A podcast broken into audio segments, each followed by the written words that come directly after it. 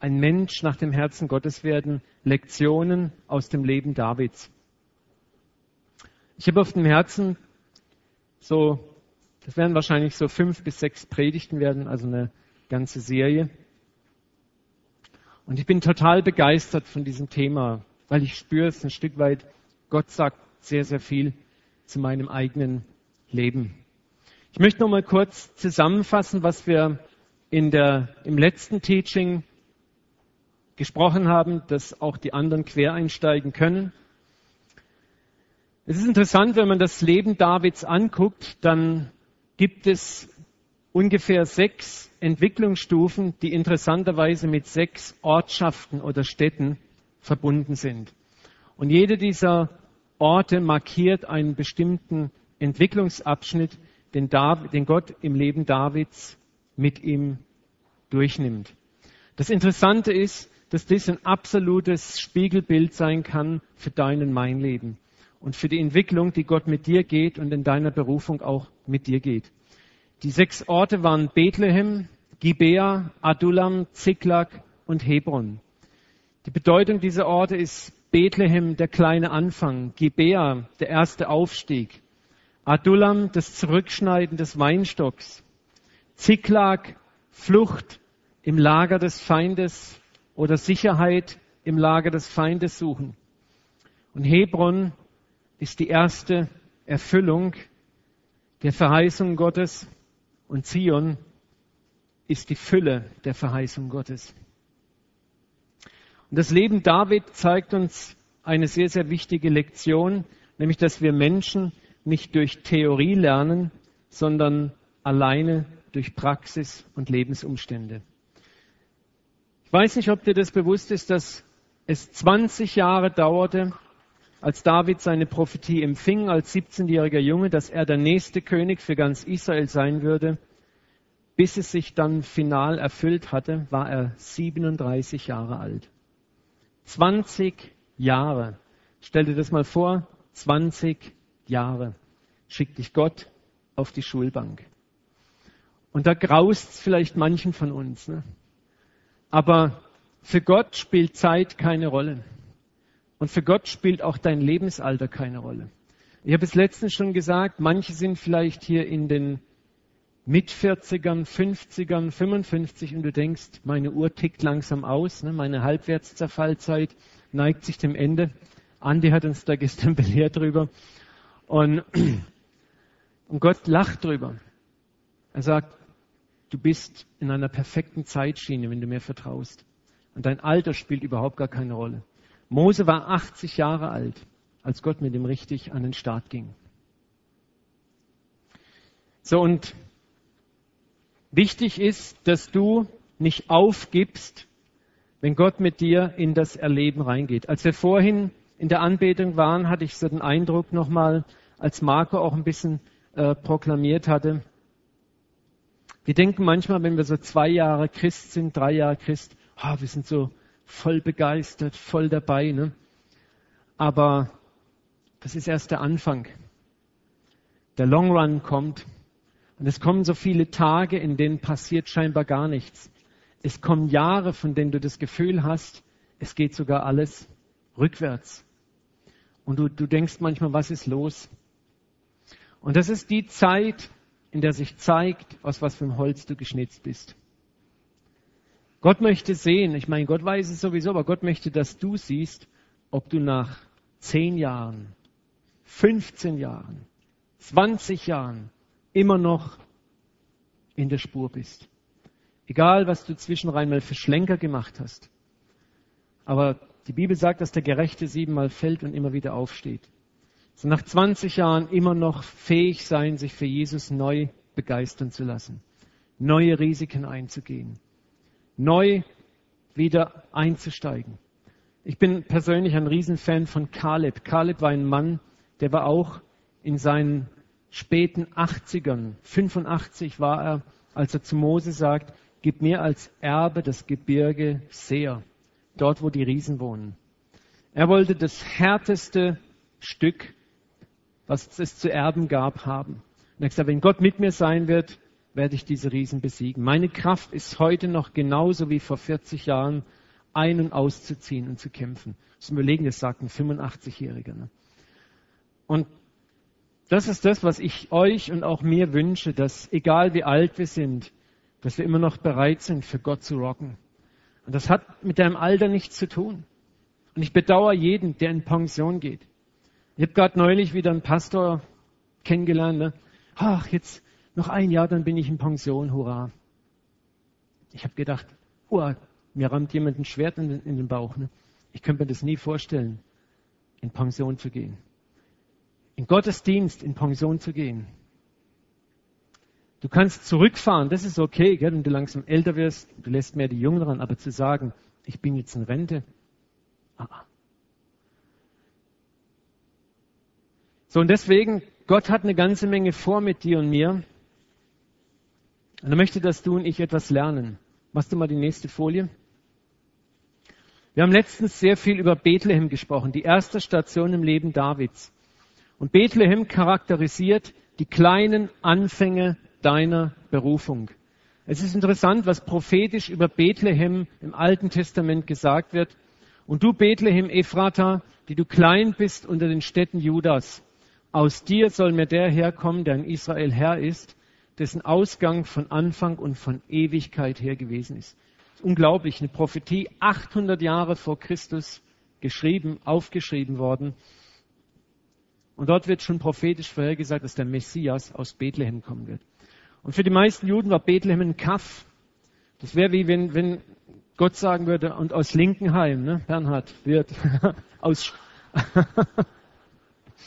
Jeder würde sagen, was? Linkenheim, ne? Oder Schröck.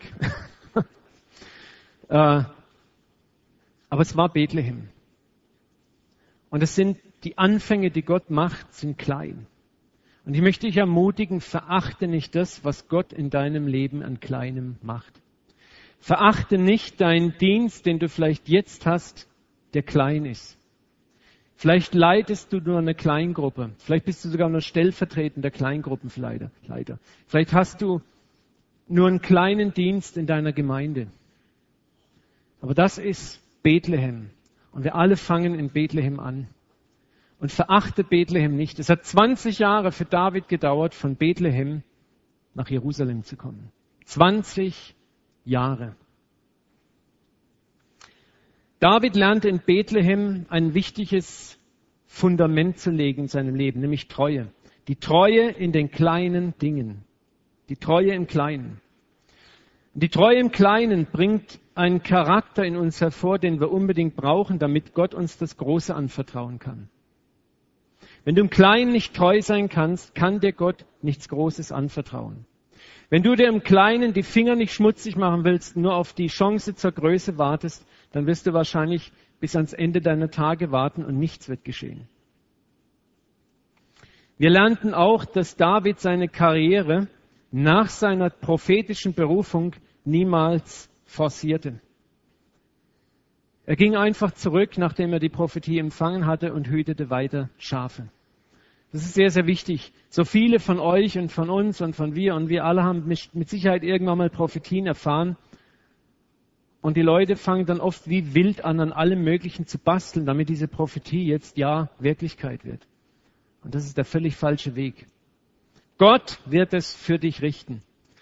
Gott hat auch zu David gesagt, ich werde dir ein Haus bauen, als David loslegen wollte.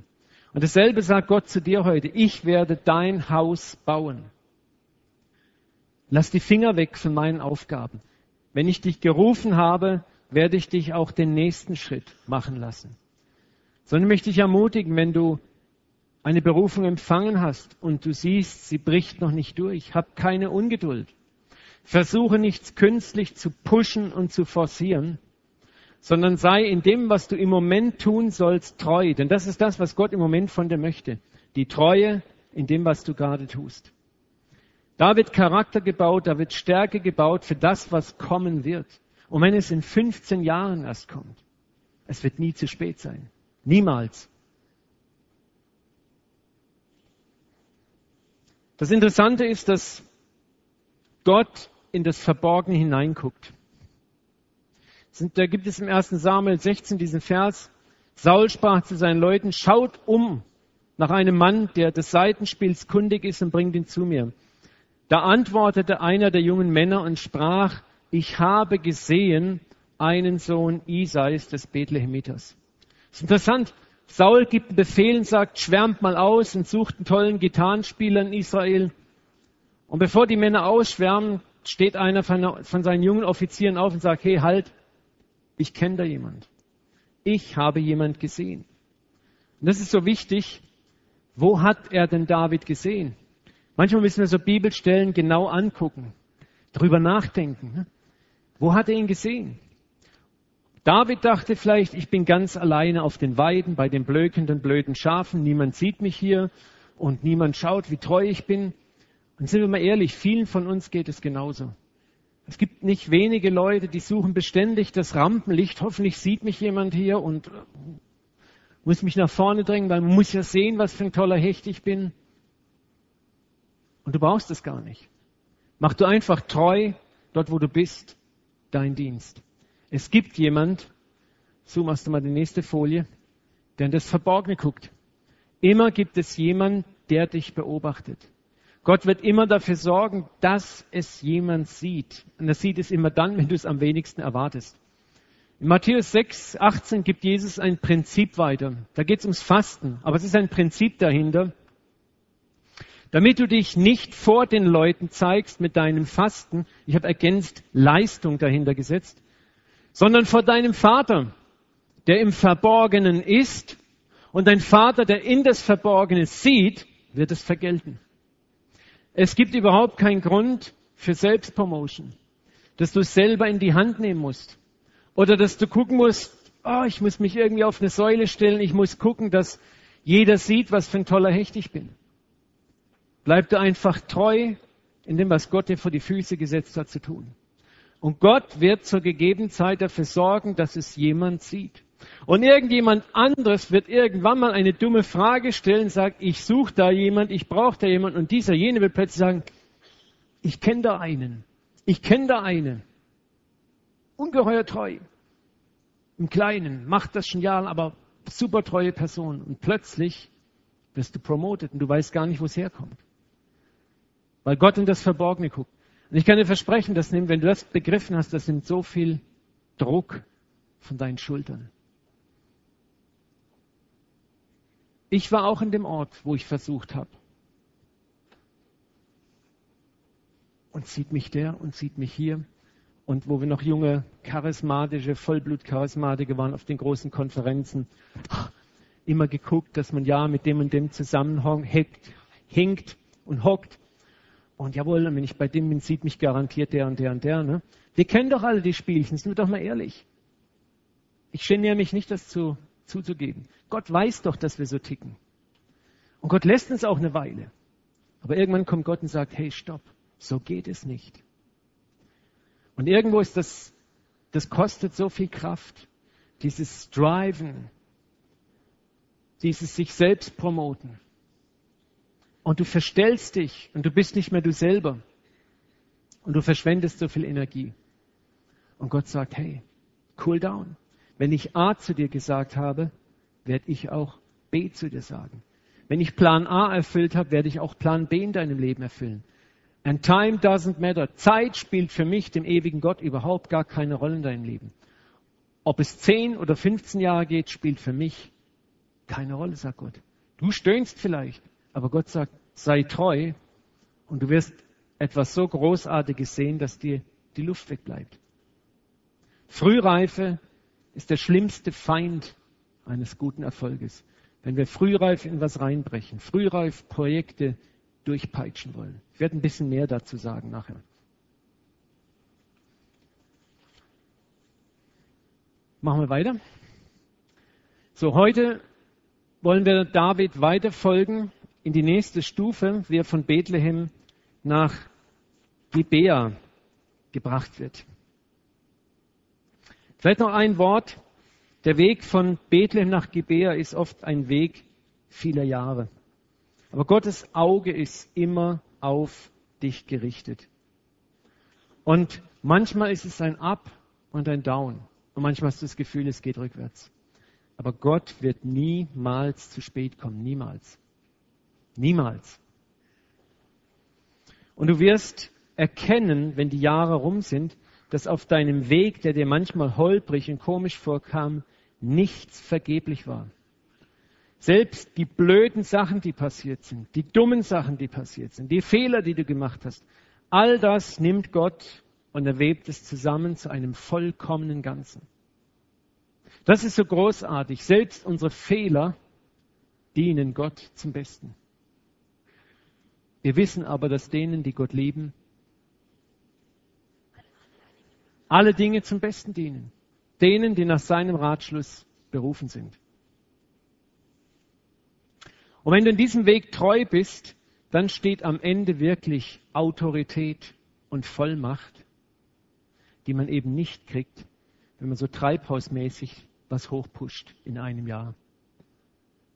Echte Autorität und Vollmacht sind immer das Resultat vieler, vieler, vieler Jahre Treue. Wenn ihr Bock habt und am nächsten Sonntag Colin seht, dann schaut ihn euch einfach mal an. Das ist ein Mann, der das ausstrahlt. Jahrzehntelang Schnur und Faden gerade. Immer hungrig nach Gott. Er hat seine Ecken Kanten, aber das ist okay. Aber er hat eine Autorität, die spürst du buchstäblich. Er ist ein General Gottes. Ein Mann, der durch viele Feuer gegangen ist und der treu geblieben ist in seiner Spuren. Und das möchte Gott aus jedem von euch machen. Okay. Machst du mal eins weiter? Gibea war der Ort, an dem die ersten Könige Israels, nämlich Saul, ihr Königshaus hatten. Jerusalem war zu dieser Zeit noch in der Hand der Jebusiter. Es war noch gar nicht erobert von den Israeliten und Gebir war quasi Gebir die Königshauptstadt des Landes Israels. Und in Gebir residiert Saul, der erste König Israels. Und Gibea, David wird von äh, Bethlehem nach Gibea gerufen, weil ein böser Geist auf Saul fällt. Und er wird zu einem persönlichen Assistenten Sauls, zu einem Musiktherapeuten, kann man sagen. Und was David in Gibea erlebt, ist die Promotion zum Waffenträger und zu einem Assistenten des Königs. Er ist dem König dort noch nicht so sehr bekannt. Er ist einer von vielen, die da rumlaufen. Aber dann kommt der Sieg über Goliath der ihn weit nach vorne bringt. Danach kommt der Aufstieg in die Ränge und Position als Kommandeur der israelischen Truppen. Danach kommt der Aufstieg in den Adel. Er wird königlicher Schwiegersohn. Und die Freundschaft mit Bestand mit Jonathan. Das sind die Dinge, die in Gibea passieren. Wir wollen im Einzelnen jetzt mal schauen, was passiert ist. Es heißt im 1. Samuel 16, 21, so kam David zu König Saul nach Gibea und diente ihm. Und Saul gewann ihn sehr lieb und er wurde sein Waffenträger. Und Saul sandte zu Isai und ließ ihm sagen, lass David mir dienen, denn er hat Gnade gefunden vor meinen Augen. Und in diesen Versen sehen wir, wie Gott arbeitet. Du musst dir diesen Aufstieg, den David erlebt, mal bildhaft vorstellen. Da waren zu jener Zeit tausende junger Männer im Alter von David in ganz Israel. Tausende. Und viele waren vornehmer als David. Viele kamen aus vornehmen Geschlechtern. Und sie alle hätten Bock gehabt, einen Platz an der Seite des Königs gehabt zu haben. Und er ist derjenige, der an diesem Platz gerufen wird. Er darf den König als Musiktherapeut betreuen und darf die Waffen des Königs pflegen und seinen Schild tragen. Und ich bin überzeugt, dass es in jener Zeit viele gegeben hat, die, die alles versuchten, um in diese Position zu gelangen. Da waren Väter, die dem König teure Geschenke machten, damit er ihre Söhne in seine Nähe holt. Da waren begabte junge Krieger, die sich eben auch nach vorne drängten, um zu zeigen, hey Saul, hier, ich, dein Waffenträger. Da waren vielleicht Mütter, ne, die es versuchten, wie auch die Mutter von Johannes, Lass meine Söhne, Jesus, zu deiner Rechten und Linken sitzen. Da ist überall Promotion im Gange. Aber der Platz war reserviert für einen einzigen Mann. Und ich möchte, dass du eins lernst daraus. Wenn Gott dir einen Platz geben möchte, kann ihn dir niemand wegnehmen. Egal wie sie um dich herum schleimen und schlappern und sabbern und, und versuchen, dich zu übertrumpfen, sei einfach cool und gelassen. Kämpfe nicht mit den gleichen Waffen. Hab keine Überholungsängste. Wenn du Gott klar reden gehört hast über dein Leben, und ich rede hier von einer geistlichen Berufung oder von einer säkularen Berufung, das säkulare Leben ist auch Gottesdienst. Vielleicht hat der Gott prophetisch gesagt, dass du eine Firma gründen sollst oder eine Firma leiten sollst. Oder hat von einer Position in einer Firma gesprochen. Oder, oder, oder. All das ist Gottesdienst. Und Gott wird es dir geben. Egal was für ein Getümmel rechts und links um dich ist, du darfst und du sollst ruhig bleiben und warten, was Gott für dich tun wird. Ich habe das selber in meinem Leben, im Berufsleben x-mal erlebt, wo es um Beförderung ging, wo ich erlebt habe, wie Gott für mich gestritten hat. Und um mich herum war ein Getümmel und ein Gewühl und Gemache. Ne? Am Anfang war ich verwirrt, weil ich gern mitgewühlt hätte und Gott gesagt hat, du bist ruhig. Und dann war ich ruhig und hinterher musste ich feststellen, das war das Genialste, was ich machen konnte. Klappe halten und warten. Machst du mal die nächste Folie. Es gibt einen tollen Vers in der Bibel. Lukas 14, 7. Als Jesus bemerkte, wie sich die Gäste nach den besten Plätzen drängten, nahm er dies als Beispiel und sagte, wenn du zu einer Hochzeit eingeladen bist bei Maike Büchle und Daniel Laux, die sind jetzt schon verheiratet und wieder zurück von der Hochzeitsreise, ne? dann setze dich nicht gleich nach oben auf den besten Platz. Es könnte ja noch jemand kommen, der angesehener als, als du, nämlich der Pastor. Mit ihm käme dann der Gastgeber, der Daniel, und würde sagen, sorry, der Platz war für den Uwe reserviert. Vor allen Gästen müsstest du dich dann ans Ende des Tisches setzen. Wäre es nicht besser, du setzt dich von Anfang an unten hin? Wenn dich dann der Gastgeber begrüßt, wird er vielleicht zu dir sagen, mein Freund, der Uwe hat es nicht verdient, da oben zu sitzen. Du sollst oben sitzen, rücke herauf. Und du wirst vor allen Gästen geehrt. Jeder, der sich selbst ehrt, wird gedemütigt werden, aber wer sich selbst erniedrigt, den wird Gott ehren. Amen. Und es ist interessant, diese Lektion hier, nämlich zu warten, wann Gott handelt, wann die Beförderung Gottes kommt, zieht sich wie ein roter Faden durch das ganze Leben Davids. Ihr werdet sehen in den nächsten Predigen, immer und immer wieder gibt es für David Gelegenheiten, wo er zuschlagen könnte, wo er seine eigene Beförderung vorantreiben könnte, und er tut es nicht. Er setzt sich unten hin. Und dann plötzlich kommt Gott und sagt, rück herauf. Und das sind die Prinzipien des Reiches Gottes, die es zu lernen gilt. Wenn Gott dir etwas versprochen hat, wenn er dich eingeladen hat in sein Reich, dann warte. Du musst nichts happend machen, nichts vollbringen. Er wird zur gegebenen Zeit deine Hand ergreifen und dich nach oben rücken. Und nichts ist peinlicher, als wenn du pusht und ruderst und am Schluss liegst du auf der Nase. Und alle anderen haben beobachtet, wie du dich so aufbläst und wichtig machst und schleimst und rummachst. Und sind doch mal ehrlich, wir alle freuen uns doch riesig, wenn so ein Schleimer richtig auf die Nase fällt, ne? auf seinem eigenen Schleim ausrutscht. Ne? Sind wir alle schadenfroh. Ne? Ja, ja. Und deswegen sagt Gott, werd kein Schleimer.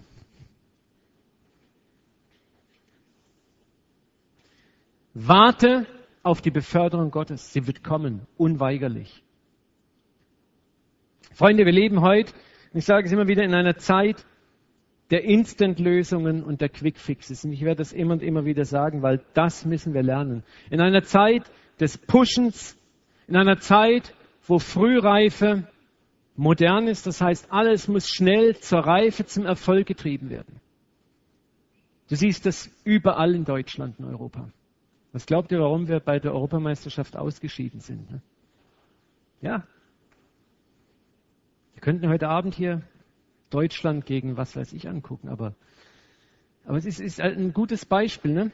wie schnell die Spieleverkäufer lauern schon an den Dorfkickplätzen, weil man die erfolgsversprechende Blume so früh wie möglich pflücken möchte, bevor sie ein anderer kriegt.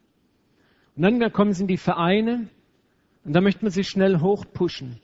Da soll so schnell wie möglich der Junge Erfolg haben. Kriegen dicke Verträge.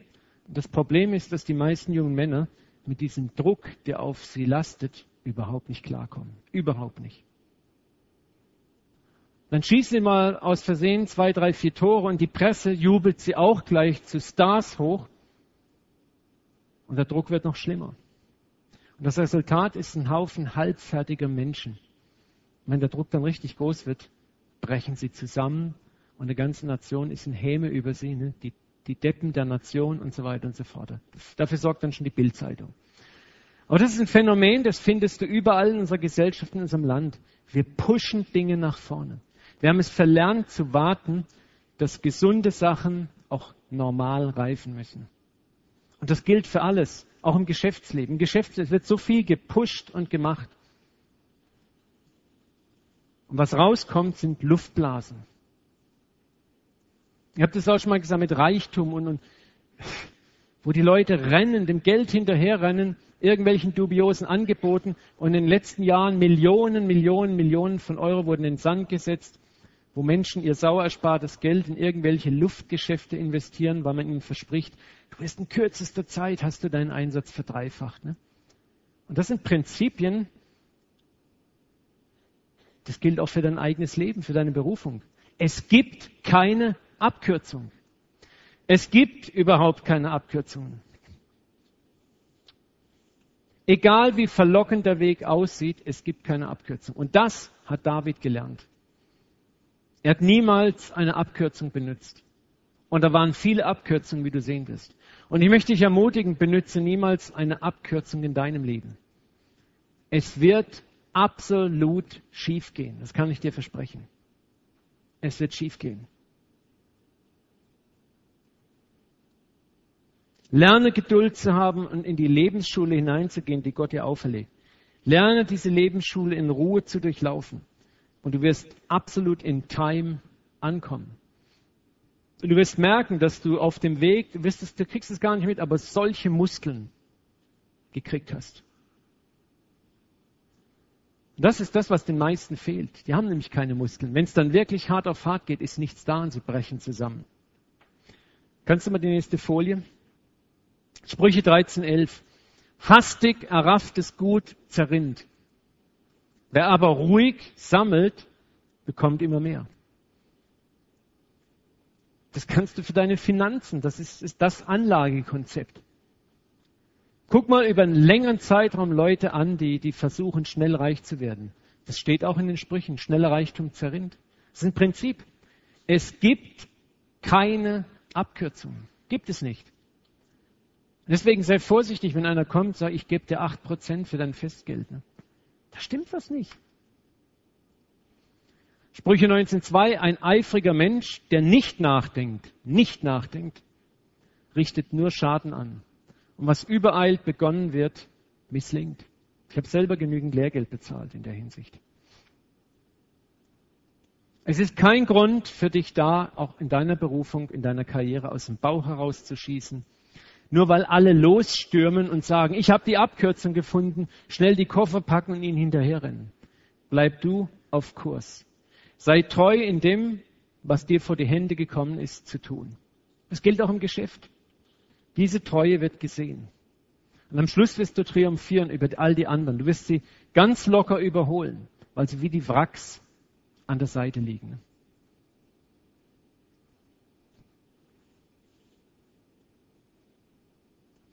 Wir sehen weiter, dass David, als er in Gibea war, am Hof des Königs war, er war nun einer, der, der hatte das goldene losgezogen, aber er flippt nicht aus.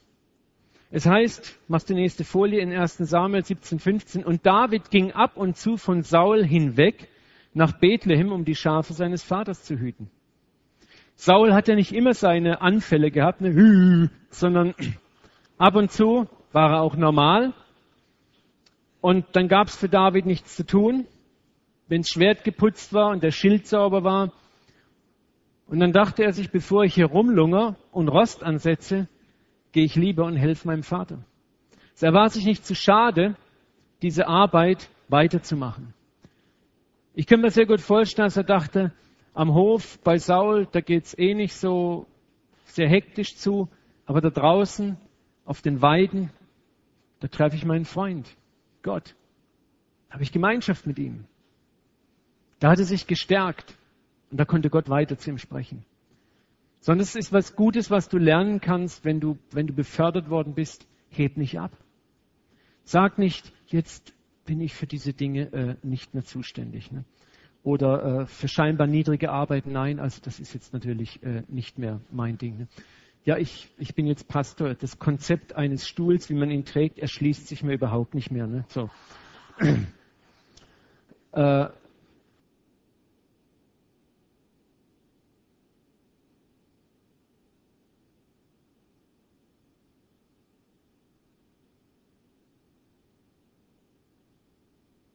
Hier 5, 6, 7, 8, 9, 10, 11, 12.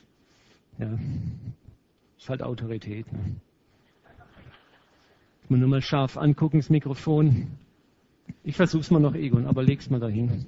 Ja.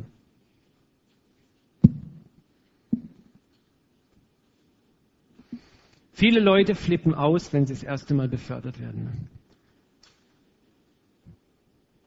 Ich habe mal erlebt beim Bund, ist ein Freund von mir befördert worden, wollte er hinterher, dass ich ihn mit Sie anrede. Ne? Ich dachte, du hast ja wohl nicht mehr alle Tassen im Schrank. Ne? Ne? Er war Offizier, ich war Unteroffizier. Ne?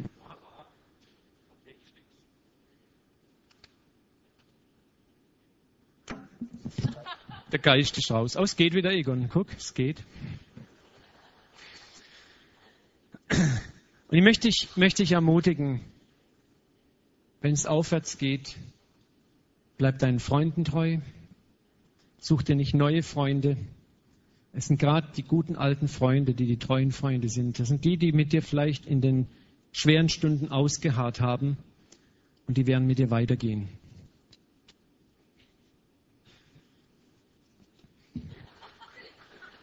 Hast du mal gesehen, wie sich ein Pastor selber erhängt am Mikrofonkabel? Okay. Egon, ich lege es mal gerade hier auf den Stuhl. So. Ja, machen wir weiter, bevor noch was Schlimmes passiert. Äh, ja, machen wir noch eins zurück. Die Folie brauchen wir noch nicht jetzt. Gibea ist der Ort der ersten Beförderung, aber es ist gleichzeitig auch ein Test, in dem Gott dir zeigen möchte, wie ist dein Herz beschaffen. In Gibea wollte Gott David etwas zeigen. Du musst eins verstehen, wenn es in der Bibel heißt, und Gott prüfte David, dann dürfen wir das bitte schön niemals so verstehen, dass Gott nicht weiß, was los ist. Ne? Gott muss niemals einen Menschen prüfen, um zu wissen, was mit dem Menschen los ist, denn Gott weiß, was in dir ist. Warum prüft Gott dich? Damit du lernst, was in dir ist. Er will, dass du siehst, was in dir ist, denn er weiß, was in dir ist. Jesus hat gewusst, dass Petrus fallen wird. Jesus musste Petrus nicht erst prüfen, sagen, ich muss mal ausprobieren, ob du wirklich cool drauf bist, Petrus. Ne? Er wusste das. Aber Jesus wollte, dass Petrus erfährt, was in ihm ist. Und deswegen werden wir geprüft. Und wo immer es in der Bibel heißt, Gott prüfte ihn, dann geht es nicht darum, weil Gott etwas wissen muss, denn Gott weiß es bereits. Sondern Gott will, dass der Betreffende, der geprüft wird, etwas lernt.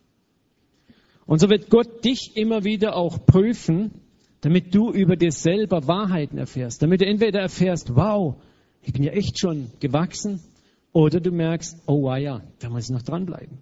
So ein Gibea war ein erster Test für David. Er wollte David sicher machen und ihm zeigen, hör mal, ist dein Herz an mir gebunden oder ist dein Herz an deinen Dienst gebunden? Ist dein Herz an deine Identität als zukünftiger König gebunden? Hängt dein Herz an der Rolle des Adjutanten Sauls oder hängt dein Herz an mir? Und deswegen wird Gott dich auch zu gewissen Zeiten befördern. Er will dir zeigen dann, wo stehst du. Die Beförderung ist ein echter Test. Viele meinen, die Beförderung ist ein Erfolg, aber die Beförderung manchmal ist manchmal gefährlicher als das Leben im Tal. Weil dort kommen die Versuchungen plötzlich.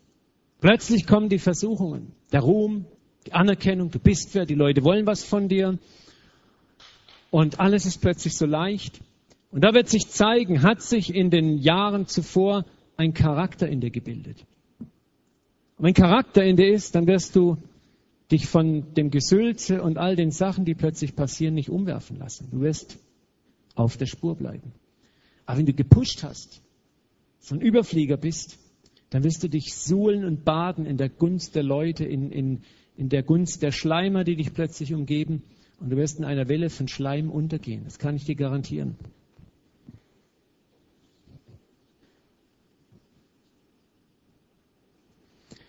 So, und David besteht diesen Test. Und er, Gott weiß, ich kann jetzt mehr auf den jungen Mann legen. Und nun kommt der nächste, die nächste Beförderung für David, das ist der Sieg über Goliath und damit über die Philister. Haben wir da was? Nee, lass es mal. Die brauchen wir auch nicht, die Geschichte kennen wir bis zum Übergeben. Aber als David Goliath besiegt, katapultiert ihn das endgültig an die Spitze der Nation. Es das Gesprächsthema.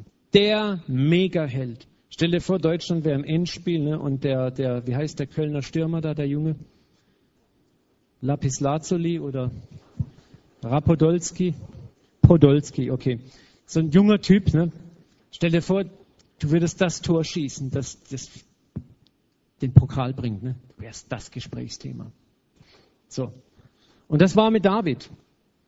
Aber auch hier können wir was Interessantes lernen. Wo wurde das Fundament gelegt, dass er Goliath besiegen konnte? So viele Leute sitzen in den Bankreihen und sagen, oh, ich warte nur auf die Gelegenheit. Wenn ich die Gelegenheit hätte, ich würde sie beim Schopf packen und dann wäre ich das da. Aber David, der Sieg von David über Goliath war kein Zufall. Es war auch nicht etwas, was ihm vor die Füße gerollt war und so, ach, so eine Chance möchte ich auch mal gerne haben. David hat viele Jahre vorher dafür gearbeitet, dass dieser Sieg geschehen konnte. Wo? Jetzt machen wir die nächste Folie. Saul aber sprach zu David, du kannst nicht hingehen, um mit diesem Philister zu kämpfen, denn du bist zu jung dazu. Dieser aber ist ein Kriegsmann von Jugend auf. David aber sprach zu Saul, Dein Knecht hütete die Schafe seines Vaters. Und kam dann ein Löwe oder ein Bär und trug ein Schaf weg von der Herde, so lief ich ihm nach, schlug auf ihn ein und errettete es aus seinem Maul. Wenn er aber auf mich losging, ergriff ich ihn bei seinem Bart und schlug ihn tot. Ich meine, guck dir mal die Viecher an hier. Ne? So, da gehört schon was dazu. Als 15-Jähriger 16-Jähriger mit einem Bär sich rumbalgen. Ich meine, das waren natürlich keine Kodiakbären in Israel oder Grizzlybären. Das waren wahrscheinlich so kleinere Braunbärarten, aber die sind immer noch sehr, sehr respekteinflößend. Also ich habe in Kanada einen Schwarzbär gesehen, die sind nicht sonderlich groß, aber die machen dich auch ruckzuck alle. Und auch ein kleinerer Berglöwe ist immer noch sehr respekteinflößend. Viele Menschen warten auf eine Chance, sich zu bewähren, den finalen Test, den finalen Auftritt, der sie zum Gipfel des Ruhmes bringt. Aber sie sind zu, zu fein, sich im Kleinen zu bewähren. Oh, ich würde gerne auch mal so eine große Gemeinde leiten, wenn ich nur mal die Chance hätte. Ne? Und Gott sagt, fang mal an und stapel die Stühle und werd Mitglied im Aufbauteam ja Gott, was ich bitte dich doch, äh, da lerne ich doch nichts, nicht? Das ist doch, das ist eine Arbeit fürs Fußvolk, aber nicht für mich, Gott. Ne? Du hast mich mit Intellekt und Verstand gesalbt. Aber ich sagte, in diesen, diesen kleinen Dingen, die treuen Kleinen, da baut Gott den Charakter auf, die Fähigkeiten auf für die ganz großen Berufungen. Guck dir mal große Männer und Frauen in der Weltgeschichte an, die Charakter haben. Ich spreche nicht von diesen aufgeblasenen Stars, und dann schauen wir ihr Leben an, wie sie angefangen haben. Sie haben alle irgendwo klein angefangen und waren im Kleinen treu. In der Spur geblieben. Weil David im Kleinen treu war und er gegen Löwen und Bären gekämpft hatte, er sein Leben für die paar Schafe riskierte. Und damals konnte er nicht ahnen, für was das gut war. Aber dort wurde in ihm der Mut gelegt, gegen diesen Giganten zu kämpfen. Dort lernte er Gott zu vertrauen in diesen Situationen. Und viele möchten diese Dinge nicht lernen. Sie möchten gleich oben einsteigen. Aber was glaubt ihr, was gewesen wäre, wenn David diese Bären nie besiegt hätte? Er hätte vielleicht so ein Großmaul wäre gewesen. Er hätte gesagt, ah, den hau ich um, den Riesen, gell? Und wenn er dann gestanden wäre im Tal vor diesem Giganten, drei Meter noch was groß, dann wären wahrscheinlich das Fell weggeflogen. Ne? Aber er war gerüstet. Er hatte gelernt, mit solchen Situationen umzugehen. Er hat den Tod mehrfach ins Auge gesehen und hat eins gelernt, mein Gott ist mit mir. Und weil er sich auf Gott verlassen hatte, deswegen konnte er dieser Herausforderung entgegengehen. Und ich möchte dich ermutigen, sei im Kleinen treu. Sei dir nicht zu fein. Verachte nicht die kleinen Kämpfe, die du jetzt zu kämpfen hast. So viele wollen sich nur wirklich rühren, wenn es sich für sie lohnt aber nichts dabei rausspringt im Moment, dann mache ich auch nichts. Das ist der absolut falsche Weg. Du wirst nie erleben, dass irgendetwas in deinem Leben passiert, wenn du so lebst. Niemals. Und wenn du es doch schaffst, dich in irgendetwas reinzumogeln, dann wirst du erleben, wie du gnadenlos abschiffen wirst. Gnadenlos. Du brichst in der Mitte, in der Länge nach auseinander. Verachte niemals die Treue im Kleinen, die kleinen Kämpfe. Gott wird dir niemals einen Goliath geben, wenn du nicht vorher die Löwen deines Alltags besiegt hast, nämlich von Montag bis Samstag. Dort, wo kein Mensch dir zuguckt. Vielleicht in der Jugendgruppe, bei den Kinderbetreuungen oder sonst wo, wo dich halt keiner sieht, wo es vielleicht nicht viel Lorbeeren zu erben gibt. Gott wird dich niemals an eine andere Stelle setzen. David lernte eine weitere Lektion in diesem Kampf. Und zwar machen wir eins weiter. Und Saul legte David seine Rüstung an und setzte ihm einen eisernen Helm auf und legte ihm den Panzer an. Und David gürtete Sauls Schwert über seine Rüstung und mühte sich vergeblich damit zu gehen. Denn er hat es noch nie versucht. Da sprach David zu Saul, ich kann so nicht gehen, denn ich bin es nicht gewohnt, und er legte alles ab. Er nahm seinen Stab in die Hand, wählte fünf glatte Steine und tat in die Hirtentasche, die ihm als Köcher diente, nahm die Schleuder in die Hand und ging dem Philister entgegen. Du wirst eins erleben, wenn Gott dich in Herausforderungen hineinbringt, die zu deiner Beförderung führen werden, dann wird die Versuchung sehr, sehr groß sein, es mit der Hilfe anderer Menschen und ihrer Methoden zu versuchen.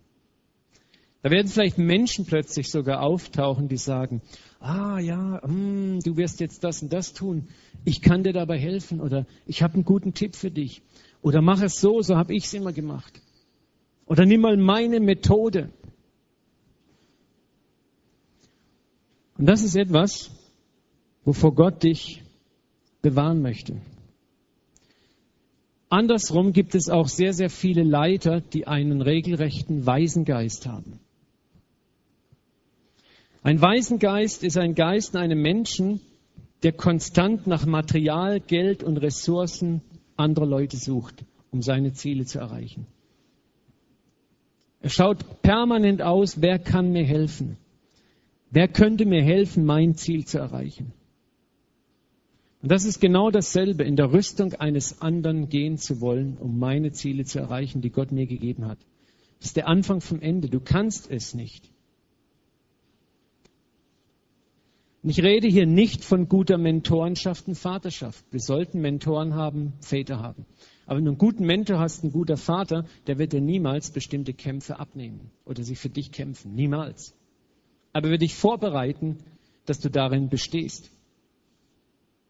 Ein Waisengeist kommt aus einer Haltung, in der wir nie ausreichend gelernt haben, Gott wirklich für unsere Belange und Kämpfe zu vertrauen. Ein Waisengeist hat sich nie frei gemacht von anderen. Wir werden immer schauen, was können andere für uns tun. Wir werden immer Ausschau halten nach anderen Menschen und ihren Rüstungen. wir werden nie lernen, den Kampf alleine und selber zu führen. Gott wollte, dass David diesen Kampf alleine kämpft und nicht mit Sauls Hilfe. Gott wollte David diesen Sieg schenken. Ich möchte eins sagen, Gott möchte dir deinen Sieg schenken. Und er will nicht, dass dein Sieg vermischt mit irgendjemand anderen geschieht und du hinterher genauso unsicher bist wie vorher. Aber wenn du so kämpfst, dann wirst du immer denken, ja, wir zusammen haben. Und du bist nie der Held, den Gott aus dir machen will, der weiß, der sagen kann, ich und Gott hat es geschafft. Amen. Ein guter Punkt hier laut Amen zu sagen. Aber ich weiß, es ist so heiß. Solche Siege machen dich abhängig von Gott und legen Fundamente für viel größere Herausforderungen. In der Rüstung anderer zu kämpfen wird dein Vertrauen in Menschen stärken, aber niemals in Gott. Niemals. Und es ist der Anfang vom Ende deiner Karriere. Das kann ich dir versprechen. Kannst du mal die nächste Folie machen? In Psalm 60, 13 sagt David, rette du uns vor den Feinden. Denn wer sich auf Menschen verlässt, der ist verlassen. Das ist eine Tatsache. Psalm 118,8, es ist viel besser, bei dem Herrn Schutz zu suchen, als sich auf Menschen zu verlassen. Es ist viel besser, bei dem Herrn Schutz zu suchen, als mit denen zu rechnen, die mächtig und einflussreich sind. So vieles läuft nur über Beziehungen und Seilschaften und Gunst und Einfluss. Und du musst so viel Preise dafür bezahlen.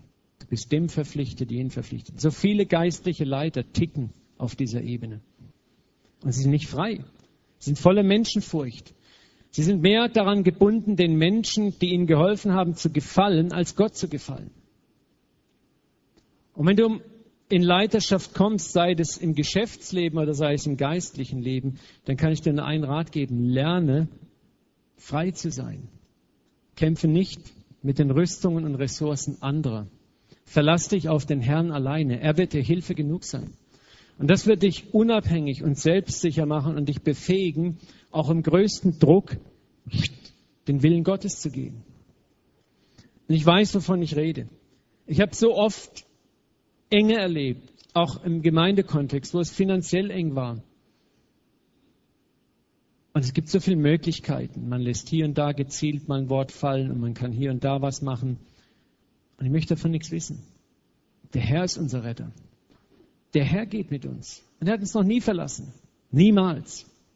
Er ist immer treu. Ich habe zu Gott gesagt, ich möchte niemals von Menschen abhängig sein. Ich sage das auch immer wieder, es ist, ist nicht einfach, aber nicht ihr seid mein Chef, Gott ist mein Chef. Nicht ihr habt mich angestellt, Gott hat mich angestellt. Und nicht ihr bezahlt mein Gehalt, Gott bezahlt mein Gehalt auch wenn es euer Opfer ist. Aber ich sage das ganz ehrlich, ihr könnt morgen Bock haben, da macht eine andere tolle Gemeinde auf und die Hälfte geht woanders hin. Und viele Pastoren leben diese Angst, krallen ihre Schäflein an sich und haben nur Angst, dass sie irgendwo abwandern können, weil sie sind ja meine Versorger auch. Ich lebe ja von ihrer Wolle. Und Gott hat es niemals vorgesehen, dass wir so leben sollen. Es ist ein würdeloses Leben. Würdelos ist es. Und du sollst nie so leben. Du sollst auch nie so leben, dass du von Menschen abhängig sein solltest. Du sollst dein Haupt erheben nach oben. Der Herr ist dein Versorger. Der Herr ist dein Hirte und nicht Menschen. Ich hebe meine Augen auf zu den Bergen. Was David damit meint, ist die Probleme, die Berge von Problemen. Wo kommt meine Hilfe her? Meine Hilfe kommt von dem Herrn, mein Gott.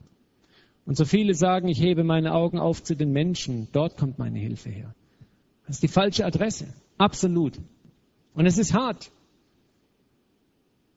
Ich habe manche schlaflose Nacht erlebt und werde sie wahrscheinlich noch erleben. Aber das sind Kämpfe, die du durchkämpfst. Ich glaube, auch David hat oft geschwitzt. Wenn du die Psalmen liest, weißt du das. Und das ist okay. Entscheidend ist, was rauskommt am Schluss.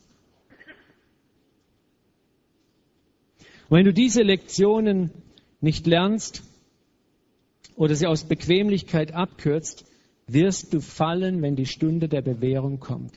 Und Gott wird niemals Größeres auf deine Schultern legen können. Und Gott wird dich gar nie erst an den Ort deiner Berufung bringen können. Und diese wichtigen Lektionen lernte David in der Einsamkeit seiner Weidegründe in Bethlehem. In der Abgeschiedenheit des Alltags wirst du diese Dinge lernen. In der Treue im Kleinen wirst du diese Dinge lernen, von Montag bis Samstag. Wo dir keiner zuguckt. Vielleicht an deiner Werkbank, in deiner Küche, in deinem Büro oder wo auch immer du bist, wo du Entscheidungen gegen deine Gefühle, gegen Ängste und Furcht triffst für Gott. Machst du mal eins weiter? So, und hier heißt es dann, und Saul nahm ihn an diesem Tage, das war der Tag nach dem Sieg über Goliath, zu sich und ließ ihn nicht wieder in seines Vaters Haus zurückkehren. Und David zog in den Kampf und richtete alles recht aus, wohin Saul ihn auch sandte. Und Saul setzte ihn über die Kriegsleute und es gefiel allem Volk gut und auch den großen Sauls.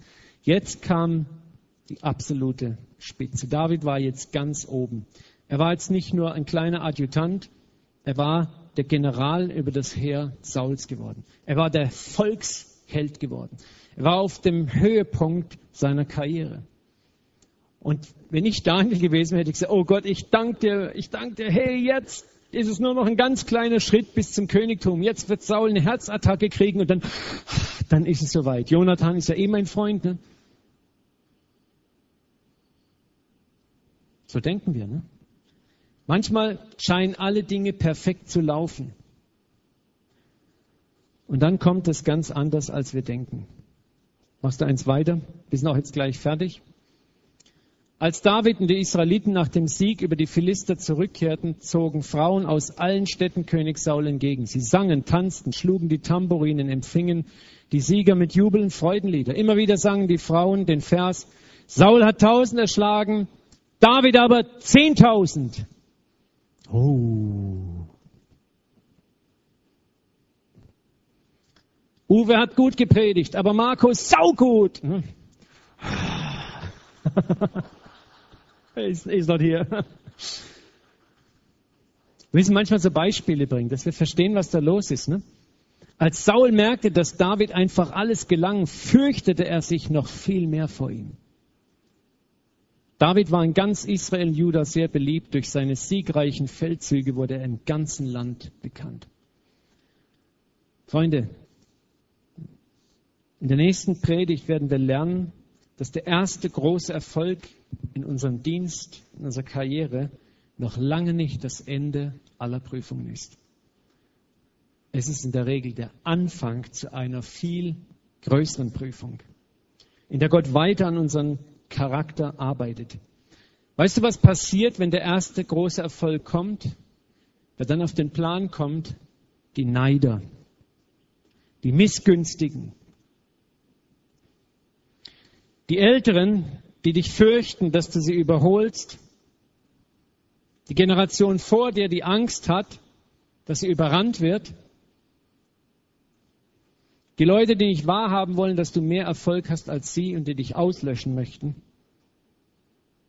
Und Gott wird dir nicht erlauben, dich mit ihnen so sich nett zu arrangieren. Kusch, kusch, ich ordne mich unter.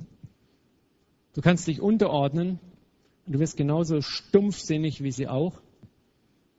Du kannst aber auch aufstehen, gegen sie kämpfen und sie werden dich auslöschen. Der dritte Weg ist, dass Gott sagt, okay, ab in die Wüste. Oh, jetzt kommt das SCH-Wort. Ne? Über Davids junge Karriere zogen sich nun erste dunkle Wolken auf und schwere Stürme kamen herauf. Er musste nämlich von Sauls Hof fliehen. Was für ein Abgang nach so großartigen Verheißungen und diesem gewaltigen Sieg über Goliath und die Philister. Alles schien perfekt nach Plan zu laufen. Und ich möchte auch hier, dass du etwas lernst. Du wirst es oft in deinem Leben erleben. Da kommst du aus einem Tal raus und du kommst in den Erfolg rein und alles läuft klasse. Und auf einmal scheint alles den Bach runterzugehen. Du kannst noch nicht mehr erklären, warum. Das ist kein Angriff gegen dich. Es ist Gott möchte jetzt anfangen, deinen Charakter noch stärker zu machen. Viele bleiben dort stehen und sagen, oh, ist doch schön, Adjutant zu sein von Saul. Uh, ja, dann sage ich den Frauen, die sollen mal nicht so unanständige Lieder singen. Ne? Hey, sing doch einfach, Saul hat 10.000 erschlagen und macht mir doch nicht so einen Ärger. Ne? Ich bin zufrieden, wenn ich hier meinen Sold habe und mir geht's doch ganz gut. Und es gibt viele, die sich arrangieren mit einer Second-Class-Berufung dann, sich einrichten. Und Gott sagt, hey, ich habe viel mehr für dich. Ja, aber Gott, das viel mehr, ah, das kostet doch mehr Stress. Lassen wir es doch gut sein, Gott. Hey, ist doch ganz okay so, prima. Hey, Gott, ist doch cool. Und das ist nicht der Weg, den Gott für dich hat. Und wenn du wirklich vorankommen willst, dann musst du bereit sein, in die Wüste zu gehen. Dort zieht dich Gott nochmal richtig aus. Und dort wirst du nochmal richtig mit dir selber konfrontiert. Von Gibea aus geht es in die Wüste und dort beginnt die härteste Ausbildung überhaupt. Wir begegnen uns selber und wir erkennen in der Wüste, ob wir Gott lieben oder nur unsere Karriere. Und wenn du die Wüste durchquert hast und du bist in der Wüste treu, dann bist du reif für die Beförderung. Darüber werden wir in den kommenden Predigten hören. Wir wollen mit einem Vers noch schließen, dann möchte ich gerne noch mit euch beten. Gott sagte zu den Israeliten, und das gilt für dich und für David, erinnere dich an den langen Weg, den der Herr, euer Gott, euch bis hierher geführt hat, an die Jahre in der Wüste. Er ließ euch in Schwierigkeiten geraten, um euch auf die Probe zu stellen. Und merkt, was ich dir über Probe gesagt habe. So wollte er sehen, und eigentlich heißt es, so sollst du sehen, wie du dich entscheiden wirst. Du sollst sehen, wie du dich entscheiden wirst in der Wüste, ob du nach seinen Geboten lebst oder nicht. Er legt dir Entbehrungen auf und er lässt dich hungern, aber dann gab er dir das Manna zu essen, göttliche Versorgung, das weder ihr noch eure Vorfahren kannten. Er wollte euch damit zeigen, dass der Mensch nicht alleine vom Brot lebt, sondern von allem, was der Herr zusagt. Ich will dir etwas sagen, in der größten Prüfung wird Gott dich erhalten, wunderbar erhalten. Und diese Prüfung geschieht aus einem einzigen Grund, wo du lernen sollst, dass du nicht nur vom Erfolg lebst, von der Gunst der Menschen lebst, sondern du lebst dadurch, was Gott dir zugesagt hat. Und was er zugesagt hat, wird er unweigerlich einhalten, egal was passiert. Ob tausend fallen zu deiner Rechten und zehntausend zu deiner Linken, so wird es doch dich nicht treffen. Lass uns einfach mal die Augen schließen. Vielleicht können wir Egon eine softe Scheibe auflegen.